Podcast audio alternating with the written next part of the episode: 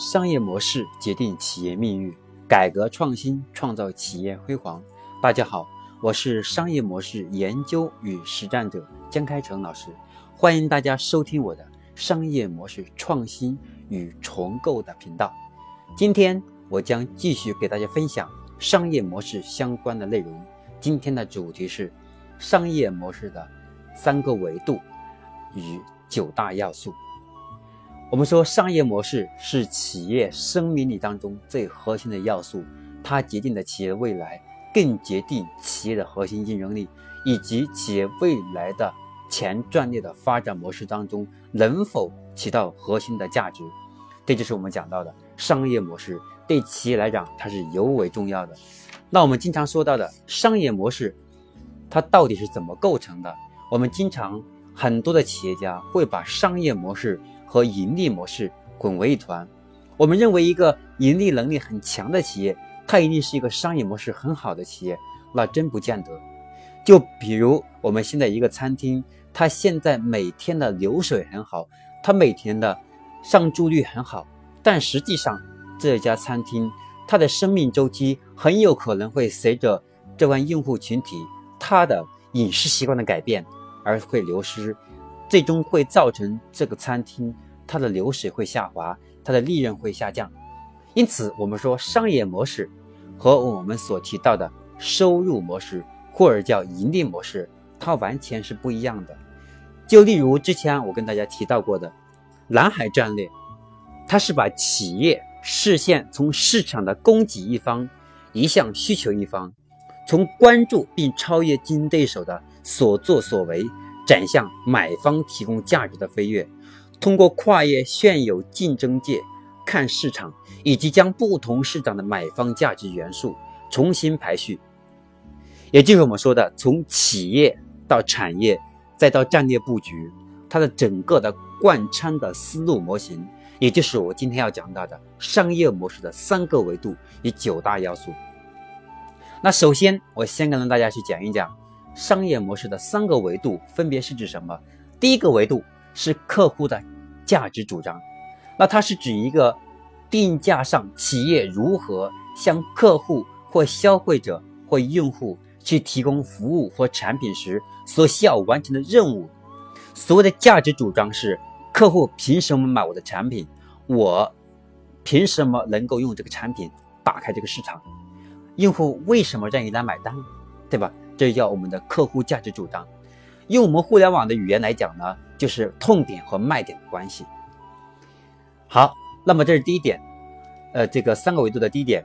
第二个维度呢是资源与生产过程，那它是指支持客户价值主张以盈利模式的具体的经营模式。我们说常见的经营模式，从线下来讲，我们有直营模式，对吧？我们有加盟模式。我们从线上来讲，有旗舰店、直营店、专卖店，类似这样多种的企业的经营策略以及它的运营模式。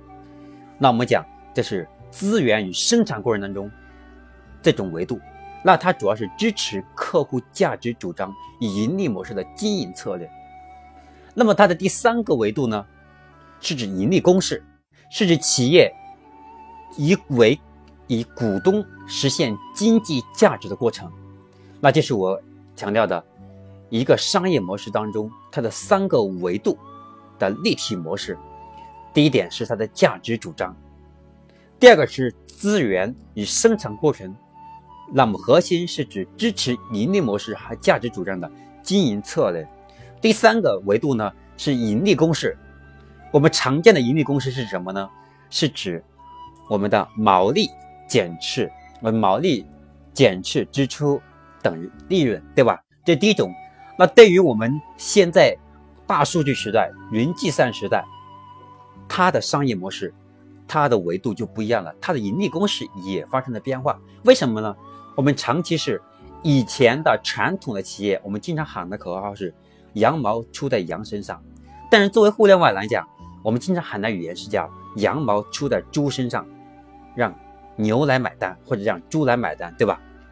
那这是我们看到它的价值主张过程当在实现的过程当中，它所产生的它的利润和它的利益，以及用户的服务流程，以及客户的服务群体，它都跟传统是不一样的。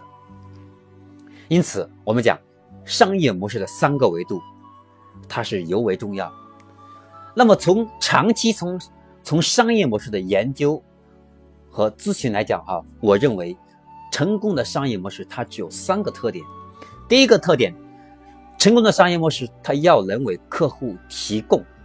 独特的价值，有时候这个独特的价值可以是新的思想，要么，要么是给客户提供独到的价值。这个价值不一定是思想，很有可能是一个建议，很有可能是一个模式，很有可能是一种资源的支持，很有可能是给客户提供独特需求的服务方式。它往往是产品和服务独特特性的组合，这种组合。要么可以向客户提供额外的价值，要么使得客户能够用更低的价格获取同等或者更高的利益，或者同样的价格获取更多的利益。这是第一点。那么，这个成功的商业模式的第一点。第二点是商业模式，它应该是难以模仿的。就比如马云经常讲到的，如果时间再倒退十年，再给我一百个亿。我也干不出淘宝，我也干不出阿里巴巴，为什么呢？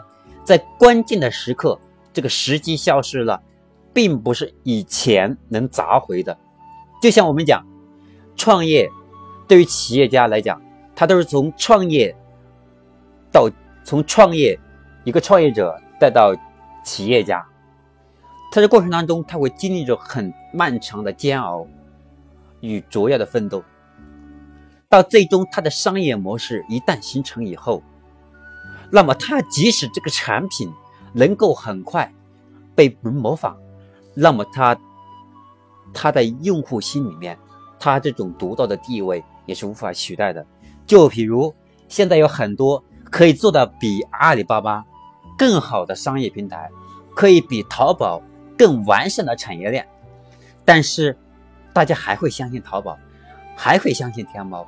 还会相信京东，还会相信阿里巴巴的 B to B，也会相信京东的 B to C，因此这是一个用户的习惯已经养成了，它是迎合现在的八零后、九零后甚至零零后他们的生活习惯、行为轨迹以及他们独特的价值观。就像我们经常所说的，九零后他的未来的商业形态，他们更喜欢用破坏式创新的角度。是重新定义商业模式，重新定义一个行业，甚至是一个产业或者是一个生态。而对于七零后、六零后，我们现在还是把商业模式，把它重点更偏向于是叫收入模式，或者是叫盈利模式。我们从某个角度来看，这就是我们今天所说的产业和企业的区别。企业它是一个垂直化的。一个商品的服务过程，那么对于产业，它是一个纵向和横向交错的一种水平的模式。它从上下资源的组合、上下产业的组合到水平的多样化的发展。因此，我们说商业模式应该是难以模仿的。企业通过确立自己与众不同，如对客户的熟悉的照顾。与无能比的实施能力，来提升行业的进入门槛，从而保证利润来源不受侵犯。比如直销模式，仅凭直销一点，很多人可能，特别是现在互联网微商发展如此迅速啊，大家可能把微商、分销、传销混为一谈。我们就把直销模式，把它认为。跟分销没区别，其实不是。就像，其实从商品的角度来看，商业模式里面，啊，我们说这个做的最好的是戴尔，阿里巴巴是直销模式，京东也是直销模式，五八同城也是直销模式。直销模式是指“直”字和“销”字，“直”是砍掉中间环节，“销”是把产品给客户。这中间会有很多种定价模式。渠道、话术等等，那最终它是能够把中间商的成本砍掉，让利于消费者，让消费者用更低的价格获得更高利益的服务。因此，我们说人人都知道如何去运作一个商业模式。那么，这个商业模式的运作过程当中，它一定要是注意商业模式的九大要素。稍后会讲到。那我们说成功商业模式三个特点的第一点是成功的商业模式要有提供独特的价值。第二点是商业模式要难以模仿。第三点是最重要的。第三点是成功的商业模式要是脚踏实地实战出来的。企业要做到量入为出。收入平衡，收支平衡，这个看似不言而喻的道理，想要年复一年、日复一日的去坚持，却并不容易。我特别佩服那些坚持把一件事做十年、二十年、一辈子的这种学术或者是这种技术研究派。就比如我们现在的，我们经常强调的匠人精神。什么是匠人？他能够把一个产品研究一辈子。我们就像乔布斯那种精神，他能够专注，为了给我们的用户提供极致的体验，选材选几千个品种，然后找出那种能够给用户提供手感最好的材质，给提给用户提供手感更好的智能化的服务，等等等等。这是我们这种匠人精神，因此我们说能够把一个商业模式打造到极致，它应该就能变成一种商业帝国。就像我们今天说的 BAT，只要 BABAT 是做的那个行业，那个行业就能够天翻地覆。为什么？第一，它有足够的产业帝国来支撑它的资金链，它有足够的用户群体和大数据，能够很快的把这个市场。用最短的时间给占领市场，就比如说外卖，百度又很快就赶上了美团，对吧？我们说现在阿里巴巴它开始做做线下，我们说京东也开始做线下，那么它是从自上而下的模式，那么它拥有最大的能力是它的大数据，它有大批量的用户的行为轨迹，它能够准准确的知道。他的用户需要什么？他的用户的购买能力，他的用户的消费行为习惯，因此这才是最大核心竞争力。最主要的还不是钱。因此，商业模式它是一点点积累下来的。现实当中的很多企业，不管是传统企业还是新兴企业，是互联网企业还是软件企业，还是我们今天所说的以新媒体为核心的营销性的公司。对于自己的钱从何而来，为什么客户看中自己企业的商品和服务，乃至多少客户实际上不能为企业带来利润，反而轻视企业的收入等关键因素，都已经已经变得非常模糊不堪。因此，我们说成功的商业模式，它得具备这三个要素。OK，我们说成功的商业模式，它要具备这三个特点。前面我也提到了，商引领这个这个商业模式的三个维度。第一个维度是客户价值，第二个维度是企业资源与能力，第三个是盈利盈利方式的构成，或者叫盈利公式。好，接下来我跟大家去讲商业模式的商业模式的九大必备要的要素。第一点是价值的定位。创业型公司所要填补的需求是什么？是要解决什么样的问题？价值定位必须搞清楚的是，定义目标客户群体、客户的问题和痛点、独特的解决方案，以及从客户的角度来看，这种解决方案的净效益，这是价值定位。第二个是目标市场，目标市场。也就是指我们的创业型公司或者发展型的公司，是打算通过营销来实现吸引客户群的目的，并向他们出售商品或服务。这个细分市场应该具有具体的人数统计以及购买行为习惯的研究。这是我们说目标市场，我们要准确知道我们的产品卖给谁，他为什么要买？他买完之后能够给他带来什么样的价值？能够解决他什么样的问题？比如说共享单车，它能够解决最早一公里和最后一公里。最早一公里是指早上出门到公交车站到地铁站，最后一公里呢，那就是从公交车站到地铁一直到公司，对吧？这是我们说的目标市场。我要准确知道他为什么要用我们共享单车呢？因为早上上班时间都是很赶，自行车能够让把我们的时间缩短一半，我们就有时间去吃早饭，去吃早餐。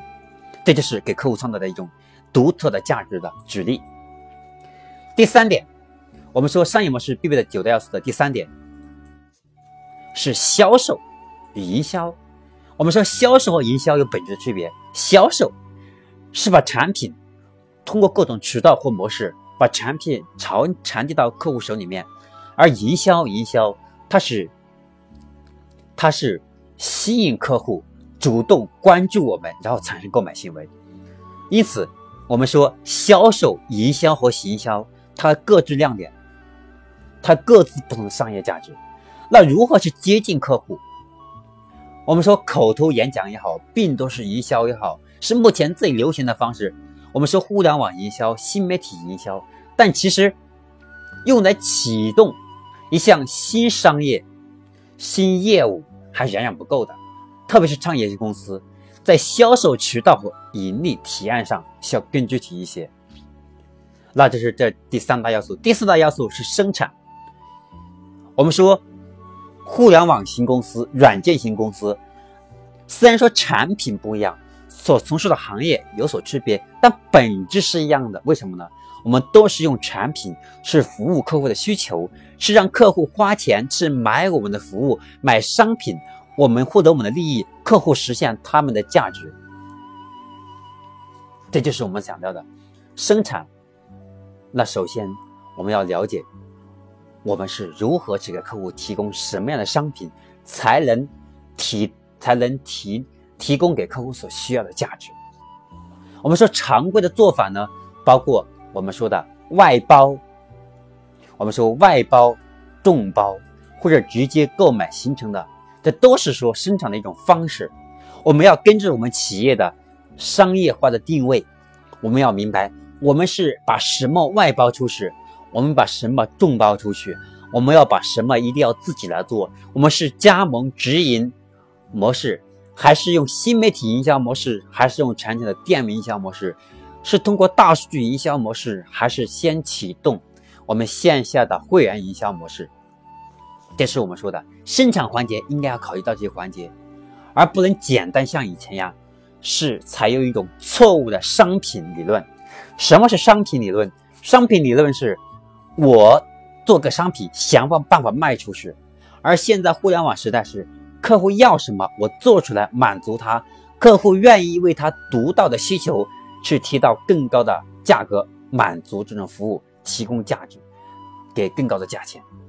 这是我们说的生产。第五个，我们要学会去用合伙制、分销模式这种商业模式。的关键要素来提升我们的销售，提升我们的销售模式，创新我们商业模式。那我们说，我们说这个今天说的全员创业和分销，其实它们本质是一样的，是怎么把我们企业周边上下游的资源和水平资源、跨界资源，能够把资源变现，能够把资源变成企业的核心竞争力、竞争力。因此，我们说。创业型公司、互联网公司也好，软件公司也好，我们制造型公司也好，我们贸易公司也好，其实不管国内外的公司，它本质都是要把商品卖出去，换取我们的利润，对吧？所以，有哪些产品和服务可以在网上提供销售？有哪些产品可以从更多深层次的用我们全员创业的模式，用分销的模式？合作伙伴的模式，我们说众筹的模式，来实现我们企业我们合伙人的模式，来提升我们的商业运作手段。那么第六，这个第六大要素呢是收入模式。我们要思考，我们是如何赚钱的，关键要向要向你的投资人，向你自己是解释清楚你是如何去定价的，收入现金流是如何满足所需要的开支的，包括日常开支和售后的支持支持费用。我们说包括人力成本、营销成本、市场开拓成本，还有包括我们的制造成本，还有我们的边界成本。还可控成本和不可控成本、固定成本，我们都要做深度的分析。因此，我们要把收入模式搞清楚。那么第七个、第七大要素呢，是成本结构。我们要知道，我们每天必须花出去的钱，它所构成的人力成本每天占多少？我们现在的我们的这个日常的开支成本都要给它算清楚。那么成本结构。是我们创业型公司、创业者、发展型公司当中是尤为重要的，包括我们上市公司和挂板的公司和我们现在正在转型当中的传统企业，我们都要把这个搞清楚。我经常给很多企业家提到过，其实决定企业命运的两个部门，一是财务部，二是销售部。财务部是控制收入的，而销售部是给企业带来利润的，而现金流是决定企业的生死线，对吧？因此，我们说最重要的部门是这两个部门。当然，我们不能说行政不重要，当然我们不能说技术部不重要，我也不能说我们的实施部不重要，而是指的这两个部门是决定企业生死线当中的现金流的决定性要素，对吧？一控制成本和提升收入是企业的。盈利能力当中最重要的、最重要的、最重要的方式，也是最重要的要点，对吧？因此，我们在日常开支成本当中，在计算成本时，可以把预估的成本和同类公司发出的成本预估报告进行比较，要把自己的边界成本的边界线找出来，要把企业的生成生命线给找出来。好，我再来看看，我们再来看看商业模式的。构成要素的第八点是，创业型公司面临多少竞争者？没有竞争者，很有可能意味着没有市场。因此，我们经常很多创业者是讲，我这个市场是空白的。我们所说的空白，一开始以为是兴奋，到最后可能是巨大的坑，也可能是巨大的风险。因为中国十三四亿人都没人去做这个事情，那一定是有很多人做失败了。一定是有很多人把这个问题分析透了，觉得不可行。我们不要轻易去把一个蓝海市场和一个风险市场给它滚为一团。因此，我们讲在这里，不管是创业型公司、发展型公司，你如果一个行业当中没有万亿的市场，没有上市公司，没有挂板的公司，说明这个行业一定多少存在问题。所以我们在进入这个行业或者找到天花板的时候，怎么突破，还是要搞清楚。这是第八个竞争。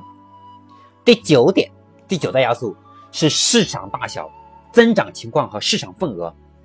创业型公司产品的市场有多大？是在增长还是在缩小？能否获得多大的份额？VC 投资寻找的项目所在的市场。每年都要有两位数的增长率，市场容量要在十亿美金以上，创业型公司要有百分之十以上的市场份额，这种最基本的占有率的规划。我们说，投资者希望能很好、很早的理解创业公司的商业模式，他们不想听创业者向客户推销式的演讲，这样的演讲通常都是自然的回避了创业者打算赚多少钱的问题。以及创业者期望确认多少客户的问题，向投资人如何去回报，多长时间的回报周期，这是我们创业者和投资人都应该是非常要思考的一个问题。因此，我讲，因此我们讲啊，一个可行、有投资价值的商业模式，是创业者需要在商业计划当中。强调的首要内容之一。事实上，没有商业模式，创业就是个梦想。企业家能否突破现在的瓶颈，也是一个问题。所以，商业模式决定企业命运，改革创新创造企业辉煌。在这里，我衷心的想给各位创业者、各位企业家、各位高层管理者一个建议：商业模式这三个维度，分别是。客户价值、企业资源和整合能力、盈利方式构成式以及盈利公式，这是我今天讲的商业模式的三个立体模式。还有九大要素，第一个要素是价值主张，第二是目标市场，第三是销售和营销，第四是生产流程的管生产流程的管控，第五个是全员创业模式和分销模式的充分应用。第六个是收入模式，第七个是成本结构，第八个是竞争市场的分析，第九个是市场大小、增长率和市场份额。这几点一定要，我们一定要把它每个小点结合我们自己的企业进行精准的分析分析，结合我们自己的企业去设置一套精准化、精准化的、个性化的、高效的。能够提升我们企业的估值，或者是提升我们企业的市值的商业模式。好了，今天跟大家分享的商业模式的三个维度和九大要素就分享到这里。我们明天继续再见。明天我将和继续大家来分享商业模式的核心要素以及商业模式运作过程当中的关键要点。另外呢，我们的商业模式课程会是一个系列的课程，希望大家这个每天能够及时收听，并分享给身边的朋友，让我们自己不断成长的同时，能够帮助更多的人一起去成长。因为商业模式是创业者、是企业家、是企业高层管理者我们必备的能力，因此。商业模式课程是一个年轻创业者和一个资历深厚的企业家突破自己和走向未来必备的一种能力。好，今天我就分享到这里，我们下次课程再见。